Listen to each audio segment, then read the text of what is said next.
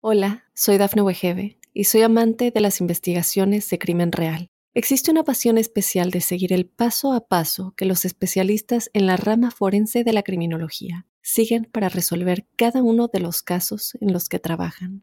Si tú, como yo, eres una de las personas que encuentran fascinante escuchar este tipo de investigaciones, te invito a escuchar el podcast Trazos Criminales con la experta en perfilación criminal, Laura Quiñones Orquiza, en tu plataforma de audio favorita. Óyenos audio. Drogas, dinero y mujeres. Conoce las historias de los jefes de cárteles más poderosos basados en hechos y testimonios reales. Mundo Narco. Recorre la vida de los grandes líderes de la mafia. Descubre las causas que los motivaron a volverse delincuentes, cometer sus crímenes, tejer una red de complicidades alrededor del mundo y amasar grandes fortunas gracias a la venta de drogas y otros delitos. ¿Estás listo para entrar al mundo narco? Prepárate para un viaje a las entrañas del crimen organizado. Mundo Narco.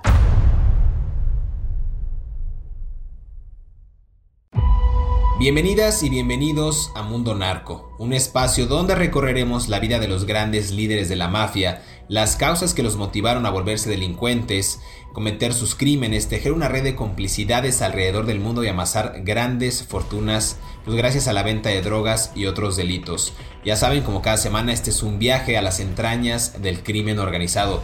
Y este episodio no sería episodio de Mundo Narcos si no presentara a mi colega y amigo eh, Jesús Lemus Barajas, quien es autor de varios libros acerca de narcotráfico y sus nexos con la clase política y empresarial de México. Mi querido Jesús, ¿cómo estás? Excelente día, tarde, noche en el momento en que estén también escuchando nuestros queridos amigos de Mundo Narco este podcast.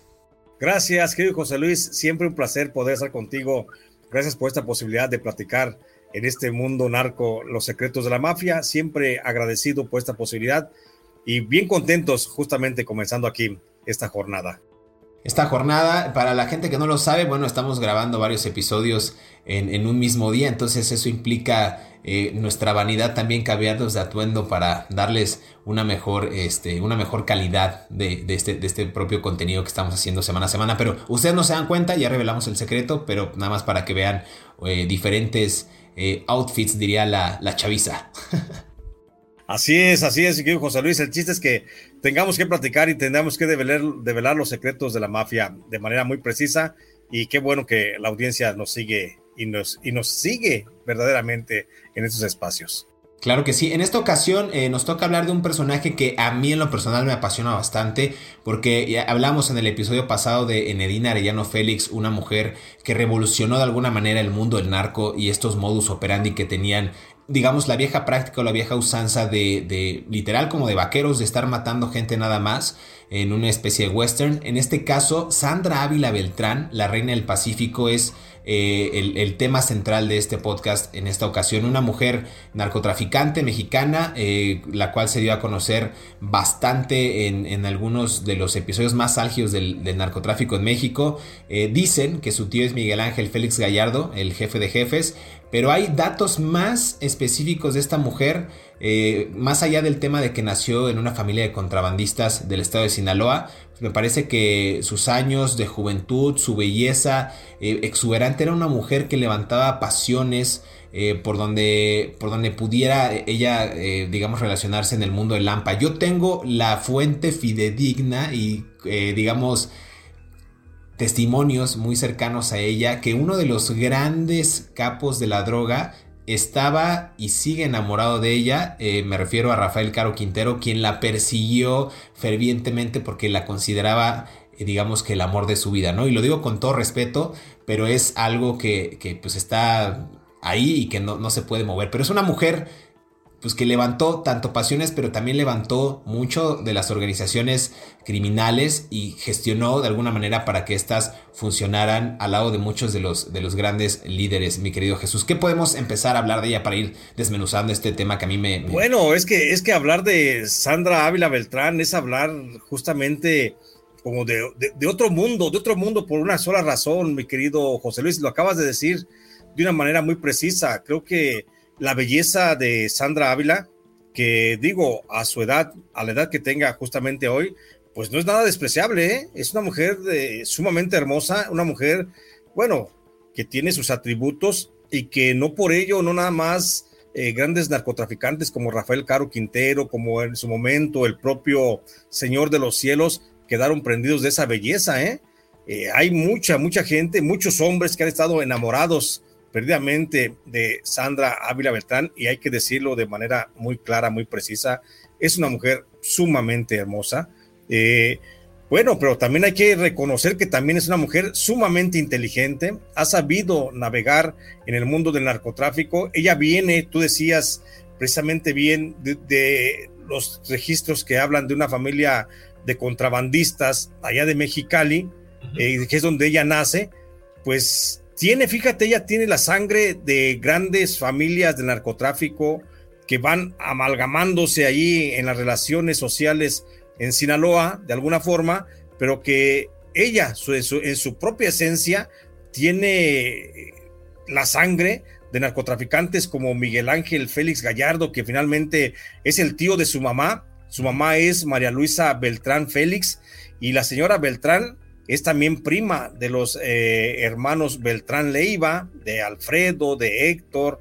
y de, bueno, de Arturo, y, pero también por el lado del papá, el papá de Sandra Ávila es Alfonso Ávila Quintero. Y Alfonso Ávila Quintero, pues es un primo segundo de Rafael Caro Quintero, con la descendencia, bueno, de Lamberto Quintero. Entonces, ahí en Sandra Ávila yo podría decir como que confluyen, confluyen las sangres de todas las eh, familias de grandes narcotraficantes y pues algo tenía que sacar la señora, ¿no? Algo tenía que sacar en ese ímpetu de, seguir en el mundo del narcotráfico, pero sobre todo, yo no, no quito el dedo del renglón, ese tema del enamoramiento de Sandra Ávila, digo, del enamoramiento de Rafael Caro Quintero hacia Sandra Ávila, que a pesar de ser prácticamente sería su tío, su tío abuelo, Rafael Caro Quintero, pero se enamoró de, ella. Y en alguna ocasión, cuando yo estuve en la cárcel, eh, platicando, dialogando con Rafael Caro Quintero, que me tocó, para los que no saben, yo estuve en la cárcel del 2008 al 2011, estuve preso, perseguido por el gobierno de Felipe Calderón, fui acusado de ser eh, un miembro del crimen organizado, cuando lo único que hice fue denunciar las relaciones que tenía la hermana de Felipe Calderón, Luisa María Calderón Hinojosa, con la familia michoacana. Eso me llevó a la cárcel y fui tratado como un reo de alta peligrosidad. Y allí en la cárcel, como reo de alta peligrosidad, fui asignado al sector de los más peligrosos en la cárcel de Puente Grande. Y ahí estuve al lado de Rafael Caro Quintero. En la celda, yo estaba en la celda 149, Rafael Caro Quintero estaba en la celda 150. Entonces, estábamos, éramos vecinos de celda, platicábamos de manera frecuente y en algunas de esas ocasiones en las que llegamos a platicar con Rafael Caro Quintero sobre amores y pasiones y mujeres, yo tratando de buscar las relaciones de Rafael Caro Quintero con la jalisciense de la que estuvo enamorada con Cosío, con Sara Cosío, pues resulta que platica Rafael Caro Quintero que había una mujer que lo tenía sumamente apasionado y enamorado y era esa justamente Sandra Ávila Beltrán. Y comentaba y hablaba maravillas de Sandra Ávila, comentaba de la sagacidad que tenía para los negocios, eh, aunque él reconocía, reconoció en algún momento que no sabía si estuviera relacionada con el narcotráfico o no, pero que sin duda alguna era una mujer empresaria que se había dedicado a diversas actividades eh, lícitas allá en su región, en la región de Sinaloa, pero siempre hablaba con un gran cariño que se le desbordaba a Rafael Caro Quintero por los ojos cuando hablaba de Sandra Ávila. ¿Y quién no, mi querido José Luis? ¿Quién no? No, ¿quién no? Es, es una mujer que a sus 62 años es una mujer híjole, la, la, no, quiero, desvelar o revelar muchas, cosas por ahí, ¿verdad? Pero una mujer con un carácter, con una firmeza. Eh, he sabido que ella cuando se para en algún lugar en Guadalajara o en Sinaloa y la gente la ve, se para de la mesa, le pide una fotografía. Es una mujer altiva, una mujer soberbia que tiene la noción de que en algún momento presuntamente pudo haber estado ligada a las grandes ligas del narcotráfico, pero ella salió bien librada en el año 2015. A ver, ella nació el 11 de octubre de 1960 en Mexicali, ya lo decía, estuve en Baja California, eh, y digamos que en los últimos, en sus primeros años, eh, a sus veintitantos años de edad, hay por ahí unas fotografías que, insisto, si las buscan, las encuentran, donde aparece Sandra Ávila Beltrán al lado de nada más y nada menos que Ismael El Mayo Zambada, a quien dicen que se refiere como mi compadrito. Ella tuvo y tiene, supongo, una muy buena relación con el señor del sombrero de lado, como le dicen, eh, y también tuvo mucha relación con otros integrantes del narcotráfico, porque recordarás que fue detenida en aquel año 2007 con su pareja, un colombiano de nombre Juan Diego Espinosa, alias El Tigre, supuestamente por haber traficado 9 toneladas de cocaína en el puerto de Manzanillo. Hemos estado lanzando como varios puntos ahí, nos hemos clavado mucho en la figura de Sandra Ávila, en específico de esta mujer aguerrida, luchona, guapa, inteligente, pero me gustaría que en el siguiente segmento, porque se nos está acabando el tiempo ahorita, podamos detallar en sí cuál fue, digamos, su participación y cómo logró afianzar muchas de estas piezas del narco, incluido Rafael Caro Quintero, se le veía con Amado Carrillo, eh, inclusive se le ligó con Griselda Blanco en Colombia, con Pablo Escobar, es decir, una mujer que tuvo y estuvo digamos que en, los principales escenarios del narco y, también pues que protagonizaron muchas de estos eh, capos que ya cayeron. Y ella hoy día la ves en la calle sin ningún tema, ninguna preocupación relacionada con este, con este tema de la delincuencia organizada, mi querido Jesús. Vamos a hacer una pausa y regresamos aquí al Mundo Narco para hablar acerca de Sandra Ávila Beltrán, mejor conocida como la Reina del Pacífico o algunos también le dicen la Reina del Sur.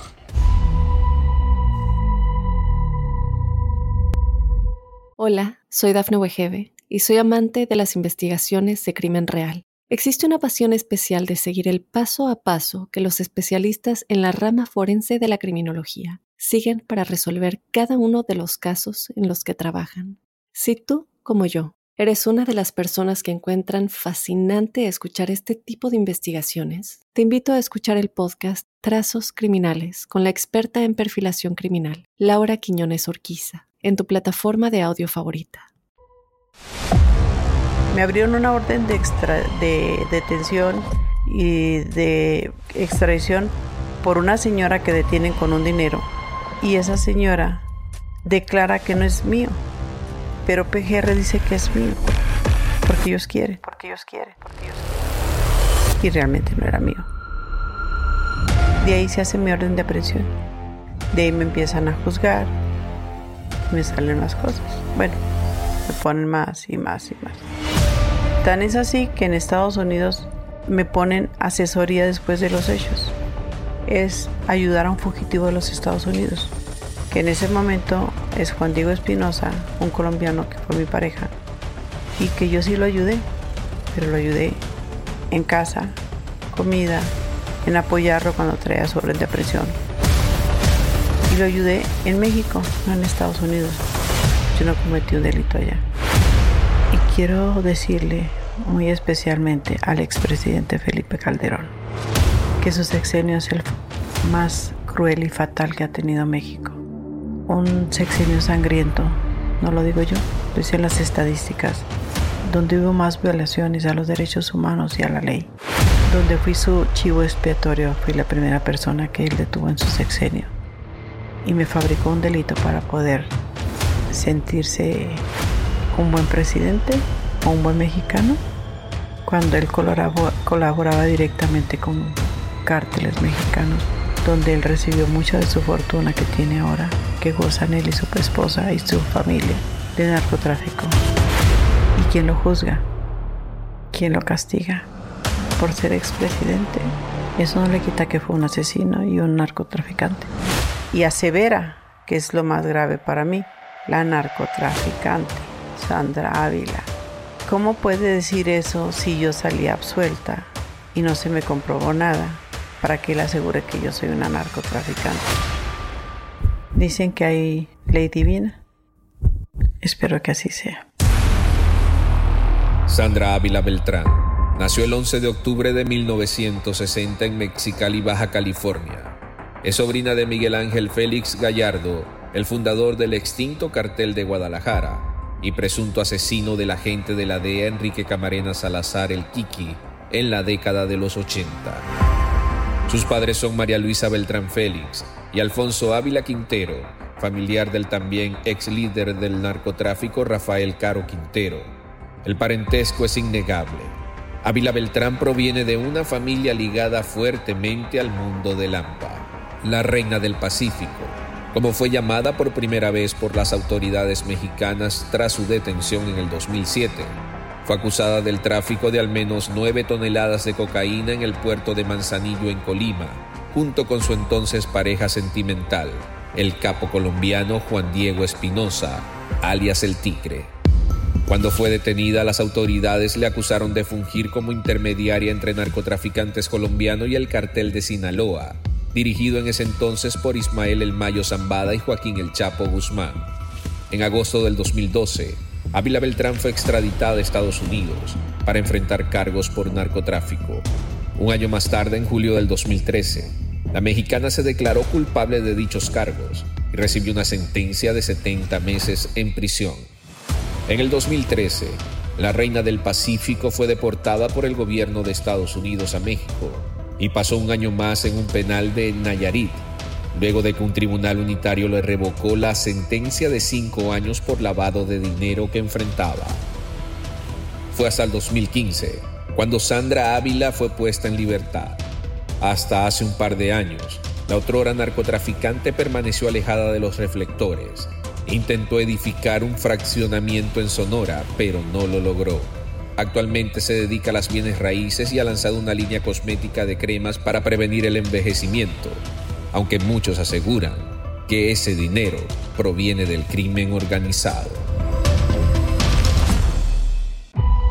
Regresamos a Mundo Narco, estamos conversando acerca de Sandra Ávila Beltrán, ya decíamos, una mujer que nació, eh, digamos, en esta cuna de contrabandistas, de narcotraficantes, de delincuentes, si quieren llamarlo así, eh, y que también convergen en todas las sangres, digámoslo de alguna manera, de las principales dinastías del narco en México. Ya hablamos de los Beltrán, de los Quintero, de los Félix. Entonces, una, una mujer que no es ajena a este mundo, y yo no la, no la exculpo ni la justifico porque pues nació en una zona donde pues prácticamente pues ya estaba muy organizado el tema del narco y las familias se dedicaban a ello y tenían los principales liderazgos, ¿no? Es, es decir, en algún momento, eh, retomando esta misma línea, los hijos del Chapo Guzmán cuando nacen, pues, pues tienen este Mm, o sea, no, no son ajenos pues al mundo del AMPA, al mundo del narcotráfico y lo que hacen es seguir el, negocio, eh, en este caso de su papá, e inclusive de su tío Aureliano Guzmán Loera. Pero bueno, vamos enfocándonos a Sandra Ávila Beltrán, mi querido Jesús, hablamos de que fue acusada también de ser intermediaria entre los narcotraficantes colombianos, mexicanos, y cómo fue, cómo se fue gestando esta pieza clave que era Sandra Ávila Beltrán, parecería una publirelacionista porque fungía en alguna parte ayudando a El Mayo Zambada, pero también a El Chapo Guzmán, también a Rafael Caro Quintero, tuvo relación con Amado Carrillo Fuentes, es decir, quien la viera parecería que ella era la representante de una agencia de, publicidad dándole, digamos, eh, el, know-how o la capacidad que tuviera dicho cártel para traficar a tal lado. Entonces, ¿cómo negociaba? ¿Cuál era su gestión? ¿Por qué fue tan sonado ella? E inclusive inspiró quizás el máximo libro de, narco y la principal serie que hay ahorita y que existe por temporadas y temporadas, que es La Reina del Sur, en este caso inspirado en el libro del escritor Arturo Pérez Reverte, mi querido Jesús. Así es, José Luis. Hay que recordar que Sandra Ávila, eh, bueno, nace en el seno de la familia de, la, de los esposos María Luisa Beltrán Félix y de Alfonso Ávila Quintero. Y luego esta familia se traslada, estando de, en Mexicali, se traslada hacia Culiacán. Y allí en Culiacán es donde se desarrolla eh, Sandra Ávila. Ahí es donde comienza a tener una relación, una participación más activa. Es donde rebasa ahí ya la, la infancia, la, la adolescencia y llega justamente a la juventud. Y ya siendo ella una joven que buscaba incrustarse en el mundo de, porque le ha gustado siempre el mundo de la comunicación, buscaba ya incrustarse casi a la misma manera en que lo hizo en algún momento Clara Elena Laborina Archulieta cuando ella creó su propia agencia de, de, comunicaciones, una revista. En ese sentido también se desarrolla Sandra Ávila. Inicia, pretende iniciándose en los medios de comunicación, eh, pero comienza ella haciendo labores de relaciones públicas de los hermanos Beltrán Leiva por la cercanía de María Luisa Beltrán con sus primos los, los Beltrán. Ella es la que los, la, acerca, la mamá de, de, Sandra Ávila la acerca a ella justamente a relacionarse con Arturo Beltrán Leiva para que le lleve algunos negocios de relación con los medios de comunicación, que en, pocas palabras sería, era la que les daba el chayote prácticamente a muchos periodistas, era la que se acercaba para que no hablaran mal del, del, cártel, para que todo estuviera en buenos términos, para que muchos periodistas no tocaran temas que no les, les, gustaba que tocaban a los hermanos Beltrán Leiva y comienza a hacer una muy buena labor. Recordemos después que esa relación, eh, Sandra Ávila después de ahí se, se va de Culiacán hacia Guadalajara justamente por la cercanía que tenía con, eh, con algunas, eh, sobre todo con el cártel de... Ay, de, Nacho Coronel. hace, una, relación con el cártel de Nacho Coronel y también le comienza a trabajar sus, sus relaciones. Comienza también iniciando una relación con los medios de comunicación. Era el enlace entre Nacho Coronel y medios de comunicación allí en Guadalajara. Y luego de eso, después de eso, que hace una muy buena labor, es que la jala el narcotraficante, el Señor de los Cielos Amado Carrillo Fuentes, y es cuando la comienza a trabajar. Cuando llega con Carrillo Fuentes, no nada más se dedica a hacer una muy buena relación de relaciones o una buena labor de relaciones, sino que también se dedica a, a, ser representante de Amado Carrillo con miembros de otros cárteles, de otras organizaciones criminales fuera de México, en Colombia y en Estados Unidos. Y entonces ella era una especie de embajadora del Señor eh, de, los cielos que iba y mandaba mensajes cuando, eh, cuando eh, Amado Carrillo tenía necesidad de mandar mensajes a, los, a sus socios del cártel de, de, los cárteles de Colombia, con los cárteles que había dejado Pablo, eh, Pablo Escobar, pues ella los, las, los mandaba esos mensajes a través de Sandra Ávila Beltrán. Igual hacía cuando había que negociar con algunas bandas distribuidoras de narcotráfico en Estados Unidos, allí acudía Sandra Ávila. Entonces, Sandra Ávila comienza a tener, como tú dices, una gran movilidad como representante unipersonal de los grandes narcotraficantes y comienza a ser representante en algún momento de Rafael Caro Quintero, del Chapo Guzmán, del propio este, eh, el Mayo Zambada, de los hermanos Beltrán Leiva. Entonces, esa relación con la que se mueve Sandra Ávila pronto la involucra en abrir su propia empresa criminal y comienza a trabajar. E, ella no tenía ningún conflicto de violencia con ninguna organización criminal y eso le permitió poder trasegar drogas desde Colombia para distribuirlas a cualquiera de los cárteles que en México se lo compraban. Entonces, no tuvo ningún problema la relación afable, amistosa, cariñosa de Sandra Ávila hacía que cualquiera le hiciera la compra de cualquier cargamento. Y eso es lo que hace que Sandra Ávila se involucre de manera muy, muy intensa dentro de las actividades del narcotráfico en México y que logra mantener de manera muy importante porque también te digo, así como fue representante de Amado Carrillo en Colombia y en Estados Unidos, también lo llegó a ser un momento del cártel de Sinaloa y del cártel de los hermanos Beltrán Leiva con algunos de sus eh, suministradores, perdón, algunos de los compradores de drogas en el continente europeo, que ahí es justamente de donde toma la idea, de donde toma eh, el origen de la novela de la Reina de Sur de este señor Pérez Reverte. Entonces, creo que por ahí va en ese, en ese sentido, y así es como se logra posicionar Sandra Ávila, que después, bueno, después termina enamorándose de un narcotraficante colombiano, ya tú lo decías, de Juan Diego Espinosa Ramírez, alias el famoso Tigre, que era el jefe del cártel del norte de Colombia establecido en México, con el que también estaba haciendo operaciones, que hay que decirlo de esta forma, fue detenido por el gobierno de Felipe Calderón, por eh, Genaro García Luna, pero Genaro García Luna iba tras el jefe, pero luego cuando los encuentra juntos y detiene al tigre Juan Diego Espinosa Ramírez, acompañado de Sandra Ávila, le da más importancia Genaro García Luna a la detención de Sandra Ávila porque era más renombre para él, pero fue incidental su detención porque él iba sobre Juan Diego Espinosa Ramírez, que a final de cuentas no le representaba mucho mucho revuelo mediático y por eso mejor prefiere presentar la detención de la, eh, por la incautación de, las, de, la, cocaína que ya mencionabas, presenta a Sandra Ávila y le arman un, gran escándalo que está más bien eh, pues armado en nada, al puro vapor, nada más para que se vea en los medios, pero realmente el narcotraficante por el que iban era Juan Diego Ramírez, pero tenía más peso mediático la propia Sandra Ávila. Imagínate en esos años cuando capturan a una mujer eh, que le decían ya la reina del Pacífico y tenía grandes alianzas y era, digamos, promotora de varios narcotraficantes, como decías, pero a su vez era pareja sentimental del tigre que era buscado eh, en Colombia y en México y por supuesto en Estados Unidos por estas nueve toneladas que encuentran en, Manzanillo, pues claro que la novela era perfecta y cómo salió, pues al puro estilo de García Luna. Entonces, digamos que promover este tipo de actos, tú lo, tú lo, conoces muy bien, tú lo has visto bastante, eh, eh, lo viste bastante seguido en, estos episodios de, del narcotráfico, inclusive cuando te inculparon a ti de manera injusta, pues de eso se Y déjame agregar algo importante en este caso de Sandra Vila, porque, insisto, me apasiona el tema de, de esta mujer, porque también rompió en algún momento estos cánones donde el hombre imperaba y, dirigía la organización criminal, insisto, como en el caso de Enedina Arellano Félix. Pero a ver, aquí hay algo bien interesante. Una mujer que tiene una relación, digamos, de cordialidad, de negocios,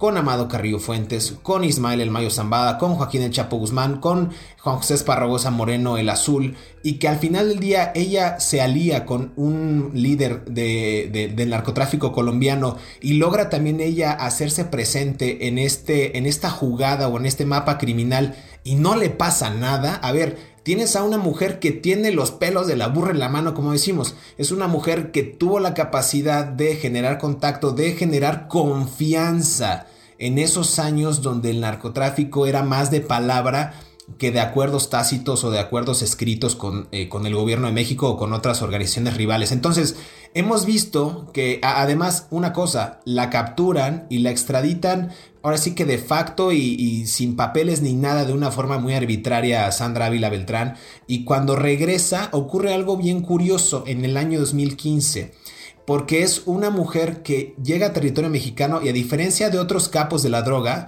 como lo fue en su momento el chino Antrax cuando lo capturan en el aeropuerto de Schiphol en Ámsterdam, lo mandan a Estados Unidos como testigo protegido y después quiere regresar a, México y lo acribían en Culiacán junto con su hermana y el cuñado, pues Sandra Ávila Beltrán regresa y regresa bien. Es decir, es una mujer, insisto, que la ven paseando en las calles, que tiene contactos, que inclusive dicen los que saben que tiene un cuerpo de seguridad bastante discreto, pero que no tiene problemas con, el, con los carteles ni, del, ni de Sinaloa, que es con quienes fungió con los actuales líderes, el Mayo Zambada pero tampoco tiene problemas con el cártel Jalisco Nueva Generación, no tiene problemas con los Zetas, no tiene problemas con el Golfo, es decir, una mujer que digan lo que digan sigue teniendo el respeto de todos estos viejos capos de la vieja guardia, pues que en algún momento pues tuvieron grande influencia en el mundo del narcotráfico, mi querido Jesús. Eh, Déjame hacer una pausa, ya sé que a veces no te dejo hablar, ya, siento que a veces me regañas, pero déjame hacer una pausa y regresamos a este tercer y último bloque. Seguramente nos dará eh, para otro bloque, quizás para otro episodio, el caso de Sandra Ávila Beltrán, pero no se despegue que se va a poner muy bueno este episodio de La Reina del Pacífico. Volvemos. Hola, soy Dafne Wegebe y soy amante de las investigaciones de crimen real. Existe una pasión especial de seguir el paso a paso que los especialistas en la rama forense de la criminología siguen para resolver cada uno de los casos en los que trabajan. Si tú, como yo, eres una de las personas que encuentran fascinante escuchar este tipo de investigaciones, te invito a escuchar el podcast Trazos Criminales con la experta en perfilación criminal, Laura Quiñones Orquiza, en tu plataforma de audio favorita. Cinco momentos claves en la vida de Sandra Ávila Beltrán. Número 1. El periodista mexicano y fundador de la revista Proceso, Julio Chirer García, escribió el libro La Reina del Pacífico. Es la hora de contar con base en una serie de entrevistas que le realizó a Sandra Ávila, donde ella se muestra honesta con su vida y con lo que es pertenecer al narcotráfico sin haberlo elegido. Número 2 en una videograbación durante su interrogatorio con las autoridades mexicanas. Sandra Ávila se describe a sí misma como una ama de casa que gana un poco de dinero por la venta de ropa y de bienes raíces. Cuestionada del por qué había sido detenida, ella respondió con gran indiferencia. por una orden de aprehensión con fines de extradición. Número 3. Sandra tiene su propio narcocorrido escrito por la agrupación Los Tucanes de Tijuana, el cual rinde homenaje a ella como una dama de alto nivel que es una parte clave del negocio. En su disco titulado La Granja, le dedican un corrido llamado La Reina de Reinas y la describen como una distinguida mujer de movimientos tranquilos, con los cuales reta a la autoridad.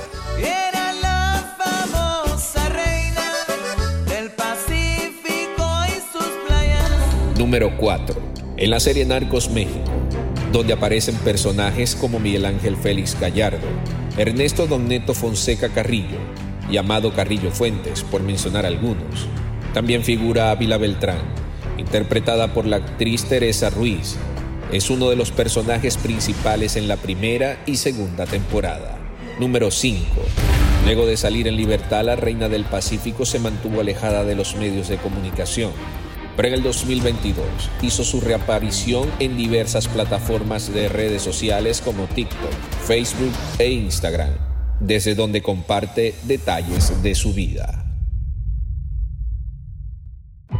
Regresamos a Mundo Narco, estamos conversando acerca de Sandra Ávila Beltrán, la reina del Pacífico. Algunos también la conocen como la reina del sur por esta eh, emblemática serie de Netflix eh, que lleva este mismo nombre, de, también de, por la novela de Arturo Pérez Reverte eh, que lleva también el mismo nombre. Entonces, un caso emblemático, una mujer que decíamos nació en esta cuna del narcotráfico entre contrabandistas, pero también una mujer que supo relacionarse y publi relacionar a las bandas criminales, a los carteles de la droga y sus principales líderes, tanto en los medios de comunicación. Ojo, una acotación nada más, ella estudió periodismo, no se tituló, pero por ahí fuentes me dijeron que está a punto de titularse y que quiere hacerlo antes de que siga pasando el tiempo. Mi querido Jesús, el último bloque, para ir afianzando más eh, este, este episodio que me parece bastante bueno. Se casó dos veces esta mujer, sus dos maridos irónicamente pues comandantes de la policía antidrogas que después se volvieron también traficantes. Eh, ambos fueron ultimados por asesinos a sueldo con el cuchillo por la espalda, dicen algunos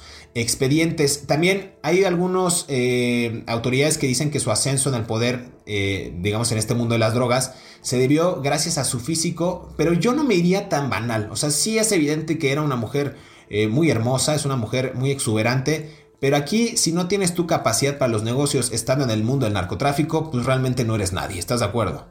Totalmente de acuerdo, querido José Luis. Creo que no solamente cuenta la belleza de Sandra Ávila, sino más bien también la sagacidad y sobre todo los servicios prestados a otros grupos del narcotráfico, como fue el caso que hizo, pues como ya lo decíamos ahorita en el, en el corte anterior, el trabajo que hizo para el cártel de los Beltrán Leiva, para el cártel de los, eh, eh, pues de los propios Arellano Félix, incluso para el cártel de Quintero, de, Rafael Caro Quintero y para el cártel de Sinaloa. O sea, toda esa labor que hizo la señora Sandra Ávila Beltrán, pues de alguna forma tenía que ser atribuida y por esa razón, por esa razón, una vez que termina su encarcelamiento, después de que fue detenida al lado de su pareja sentimental, Juan Diego Espinosa Ramírez, el famoso Tigre, jefe del cártel del norte de Colombia, eh, pues termina inmaculada, ni siquiera fue eh, sancionada, fue totalmente absuelta de los cargos de narcotráfico por las buenas relaciones que ella tiene o que llegó a tener, no solamente con los cárteles, sino con el propio gobierno mexicano. Hay que recordar, hay que recordar en este caso, mi querido José Luis, que Sandra Ávila fue en un momento determinado también public relacionista o llevó las buenas relaciones de la Secretaría de la Defensa Nacional en el gobierno en el gobierno de Enrique Peña Nieto, al menos en el último tramo, cuando ya quedó en libertad, del 2015 hasta el 2018, llevó las buenas relaciones para lanzar mensajes de paz entre el general Salvador Cienfuegos Cepeda y grupos de narcotráfico que habían estado trabajando muy cercanos al general Salvador Cienfuegos Cepeda. Entonces, por esa razón, por los servicios prestados por la propia Sandra Ávila, Sandra Ávila Beltrán, es que nadie, nadie la va a tocar, por supuesto, porque no ha, no ha cometido ningún atentado esta señora contra los grupos delictivos, ni contra el poder establecido, ni contra nadie ella se ha desempeñado ahora sí que lealmente a sus principios de buenas relaciones y eso es lo que hoy le permite andar con tranquilidad por el resto del país, por todo el país, caminar sin ningún problema, sin ningún tipo de deudas ni de tipo moral, mucho menos económicas con los cárteles de las drogas o con el propio poder en turno. Fíjate que ahí mencionas algo bien interesante porque supo moverse bien en, esta, en este mundo de Lampa. Y a ver, algo bien interesante, a ella cuando la aprenden junto con el tigre por, esta, por este descubrimiento de las 9 toneladas de cocaína en un barco en el puerto de, Pacífico de Manzanillo en Colima, a ella la acusa el gobierno de Estados Unidos de, de, ayudar a escapar a un fugitivo. No la, no la acusa de narcotráfico. A ver, o esto es algo muy interesante porque la gente puede decir, no, sí, que estaba con el Mayo Zambada, que estaba con el Chapo. Sí, pero ella, la sagacidad que tuvo para no ser relacionada en el tráfico de drogas si no hubiera purgado una condena más grande. Ojo, yo tengo, híjole, un contacto muy bueno donde ella en el momento en que la van a liberar en el año 2015 le preguntan en esta, digamos, audiencia frente a varias instancias de seguridad, tanto mexicanas como estadounidenses, la mayoría estadounidenses, estamos hablando del ICE, de la DEA, del Departamento de Justicia, eh, del Departamento del Tesoro, todos estaban reunidos y le preguntaron a Sandra Ávila Beltrán, le dijeron, oiga, usted eh, usted odia a los Estados Unidos. Y a mí alguien me dijo de, buena fuente, y voy a citar textualmente, Sandra dijo, de pendeja digo que odio a Estados Unidos, ¿no? O sea, yo, yo cómo voy a decir que odio a Estados Unidos. Al contrario, ella dijo, no, por supuesto que no. Yo de chica viví eh, eh, varias experiencias buenas en Estados Unidos cuando me iba de campamento, visitamos parques de diversiones, en fin. Ella dijo, pues que evidentemente no odiaba al gobierno de Estados Unidos, si no eso hubiera repercutido pues, de una manera negativa contra su historial, ¿no? Entonces ella logra llegar a, México después de ese año, del año 2015, y bien dices, pues sale bien librada. Y por ahí recordarás esta videograbación que eh, se volvió muy famosa de su interrogatorio, que ella se describió a sí misma como una ama de, casa que gana un poco de dinero por la venta de ropa y de bienes raíces. Lo de bienes raíces me parece que, que podría seguir vigente de, acuerdo a los montos que ella en algún momento afianzó por, por estas actividades. Pero a ver, algo ilícito, algo indebido, pues ahora sí que quien tiene o quien, quien señala, pues que lo demuestre, ¿no? Sin defender a, la, a, la, a Sandra Ávila Beltrán, pero esto es un dime y direte y quien tiene las pruebas, pues que las presente, mi querido Jesús. Exactamente, eso habla de su sagacidad, querido José Luis. Habla de, de cómo Sandra Ávila sabía que en un momento determinado podría estar sentada en el banquillo de los acusados y a lo largo del camino, a lo largo de sus relaciones, que no podemos negarlas, que fueron relacionadas con el narcotráfico, pues a lo largo de ese, de ese trayecto nunca dejó una sola evidencia de su participación en negocios turbios, en negocios de narcotráfico, pese, y vuelvo a insistir, pese a que ella negociaba directamente relaciones para cárteles de, para los cárteles como el de Juárez, el de Tijuana, el de Sinaloa. Entonces, nunca, y que en su momento el de Guadalajara, nunca, nunca ella dejó ninguna, ningún cabo suelto, todas las huellas fueron borradas a lo largo de su trayecto, y eso habla únicamente de su sagacidad, de su intelectualidad, de su inteligencia sobre todo, para poder sacar adelante la encomienda. Hoy sin duda sabemos es una mujer muy, muy, muy poderosa. Ella conoce los secretos de la mafia como más que nadie. Es una mujer muy poderosa que seguramente, a lo mejor sí, como dice ella y si ella se describió, se dedica a actividades lícitas, a lo mejor a la venta de ropa, a lo mejor a la venta de bienes inmuebles, pues solamente ella lo sabrá pero de que existe la duda de su participación, sí existe, pero como dices tú, José Luis, ninguna autoridad oficial, ningún gobierno, ni el de México ni el de Estados Unidos, le ha podido demostrar nada a esta señora de su participación. Y tan no le ha podido demostrar que hoy justamente la Fiscalía General de la República no tiene ni siquiera una carpeta de investigación, nada, nada sobre ella, que esté buscándola por lavado de dinero, por narcotráfico, por delincuencia organizada, por ninguno de los delitos relacionados pues con el tráfico ilegal de sustancias tóxicas. Entonces, creo que es una mujer demasiado, muy, muy, muy hábil, que ha podido este, salvar todas las... Eh, eh, las barreras que se le han interpuesto a lo largo de su vida profesional y hoy está ahí eh, pues felizmente paseando por las calles y viviendo una vida de glamour. Las redes sociales creo que anda un poquito alejada porque también había por ahí la controversia de que en el TikTok había salido una señora que se llama Sara Ávila Beltrán, pero quién sabe si sea la propia Sandra Ávila, que creo no lo ha podido todavía desmentir, salvo que tú tengas otra versión. Pues eh, las redes sociales que ella abrió, me parece que eh, algunas sí son reales, otras no. Tú sabes perfecto que en este mundo digital, pues tú puedes crear una cuenta y decir que es el presidente de la República, cuando evidentemente pues eres eh, un simple pelado como, como yo, un simple mortal, mi querido Jesús. Déjame regresar nada más al, tema que te comenté del video, donde ella decía que vendía ropa y bienes raíces. Tú recordarás que cuando fue detenida ella respondía con mucha indiferencia. A ver, era una mujer, es una mujer muy, muy soberbia, pues es una mujer muy altiva, pues son, son, de, son del norte del país del norte de México. Ella decía, estoy por una orden de aprehensión con fines de extradición. Y tenía una cara muy desencajada y como que muy enojada con la vida, ¿no? Y ella también, recordarás que cuando estuvo presa en esta cárcel de mujeres en Santa Marta, Catitla, en la capital eh, de México, ella presentó una denuncia contra el gobierno de la Ciudad de México y ante la Comisión de Derechos Humanos. Y les voy a decir por qué y quizás les parezca broma o risa, pero ella decía que en su celda había insectos. ¿No? O sea, le tocaron insectos, no le tocaron unos ratones tamaño bestial que a veces hay en las prisiones tanto de México como de Estados Unidos, ¿no? Y también ella reclamaba que le prohibían introducir alimentos de los restaurantes y que eso violaba sus derechos. A ver, era una mujer que evidentemente si ustedes le dan esta lectura, que estaba acostumbrada a lo mejor de lo mejor. Entonces la, la, prenden, va a una prisión de, de mujeres donde el trato es evidentemente indigno.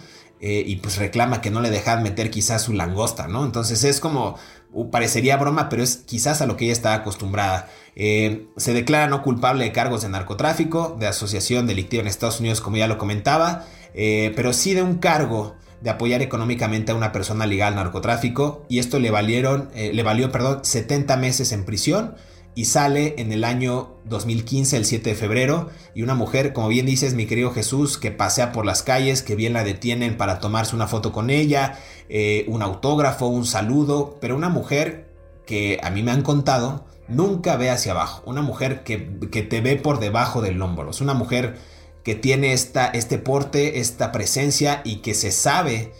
Eh, pues valiente y se sabe también, como bien decías, y es la palabra que quizás la defina, una mujer poderosa. Así es, José Luis, creo que eh, como ejemplo, como ejemplo de la mujer dentro del narcotráfico, pues sin duda alguna el papel le queda muy bien a doña Sandra Ávila Beltrán. Pues mira, llegamos al final de otro episodio de Mundo Narco, mi querido Jesús. Siempre es un placer platicar contigo. Nada más, a la gente que nos esté escuchando, por favor no olviden suscribirse en cada una de las plataformas en las que nos encontramos, en Spotify, en iHeartRadio, en, en Amazon Music y en Apple Podcast. Eh, también recuerden seguir eh, a todas las redes sociales de Mundo Now. Y mi querido Jesús, ¿dónde te pueden encontrar? ¿Qué estás haciendo? Cuéntanos. Gracias, José Luis. Pues ahí me encuentran, escribo periódicamente para el periódico Los Angeles Times. Estados Unidos. Allí escribo reportajes pues, de todo tipo. Ahí, me encuentran todo lo, que escribo. Eh, estoy también publicando, eh, bueno, estoy trabajando ahorita en nuevos proyectos editoriales. Tengo 11 libros publicados. Cualquiera de los 11 libros los encuentran en las, eh, librerías del país. el libro más reciente, que todavía está a la venta, ahí con mucho auge, es El Fiscal Imperial. Antes publiqué Jaque a Peña Nieto y antes el licenciado. El licenciado es la historia criminal de Genaro García Luna y Felipe Calderón, su relación con el narco. También estoy en el Facebook, estoy como Jesús Lemos Barajas y en Twitter estoy como arroba Lemos Barajas y tengo un canal de YouTube al que les invito a que se suscriban todos los días. Ahí estoy transmitiendo de las 9 a las 10 de la mañana es, mi canal se llama J. Jesús Lemos y ahí les agradeceré mucho el respaldo y el apoyo. Gracias, mi querido José Luis. Gracias a Mundo Narco por esta posibilidad que me da de platicar los secretos de la mafia. No, gracias a ti, mi querido Jesús. A mí me pueden encontrar en todas las redes sociales como Montenegro J. Luis o José Luis Montenegro. Si gustan estos temas de narcotráfico, en específico de esta generación de jóvenes capos que seguramente van a irrumpir más en el mundo del AMPA, te pueden descargar Narco Juniors, los herederos del poder criminal en todas las plataformas digitales. También escribo de manera periódica en el diario The Independent en español y trabajando en proyectos editoriales también como dice mi querido Jesús, ahí tratando de hacer un poco de ruido y pues gracias, no se olviden eh, de escucharnos en el próximo episodio de Mundo Narco, Los secretos de la mafia. Hasta pronto.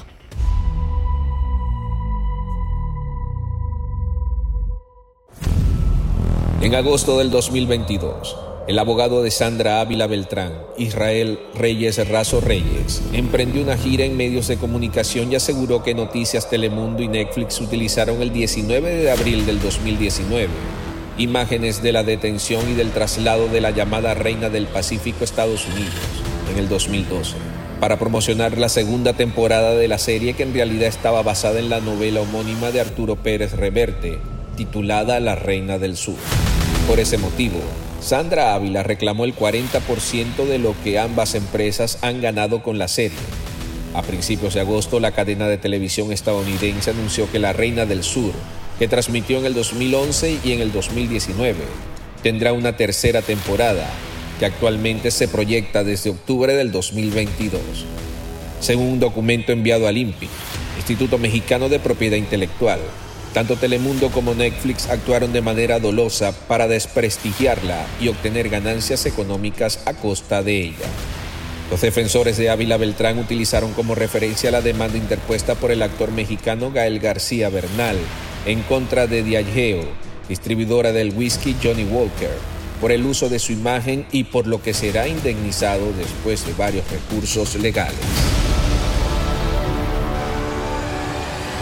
Si te gustó este episodio, active el botón de seguir en la plataforma que nos estés escuchando, ya sea en Spotify, Amazon Music, Apple Podcast o iHeartRadio.